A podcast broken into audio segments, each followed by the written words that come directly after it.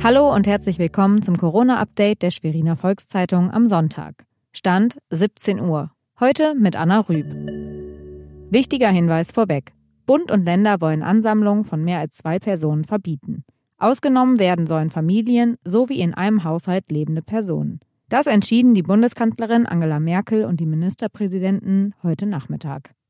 Das sind die regionalen Entwicklungen im Überblick. Krankenhäuser in MV zeigen sich verärgert. Grund ist der Entwurf eines Eilgesetzes aus dem Bundesgesundheitsministerium. Mit dem Gesetz sollen die Krankenhäuser unterstützt werden. Die darin veranschlagte Finanzierung reiche jedoch nicht aus. Das teilte die Krankenhausgesellschaft des Landes am Wochenende mit.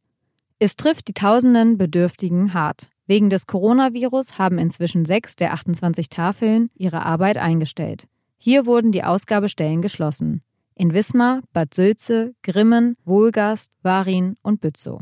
Noch immer sind Touristen in Warnemünde. Und das, obwohl sie das Bundesland schon längst verlassen haben sollten. Am Wochenende fuhr die Polizei schwere Geschütze auf. Mit Lautsprecherwagen fuhren die Beamten die Warnemünder Promenade ab. Dabei richteten sie deutliche Worte an die Touristen, die noch immer nicht abgereist sind. Verlassen Sie bitte unverzüglich das Bundesland, dröhnte es aus den Lautsprechern. Die Tourismuswirtschaft drängt bei den angekündigten Staatshilfen für die schwer getroffene Branche auf Tempo. Die Banken wüssten noch nicht, wie die Auszahlung funktionieren solle.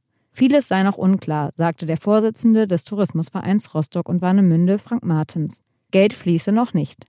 Die Hotels im Nordosten dürfen wegen des grassierenden Coronavirus keine Touristen beherbergen. Außerdem sind seit Samstagabend sämtliche Restaurants geschlossen. Der Tourismus ist ein Hauptarbeitgeber in MV. Das war unser tägliches Corona-Update. Weitere Nachrichten und Hintergründe zum Virus gibt es jederzeit auf svz.de-corona.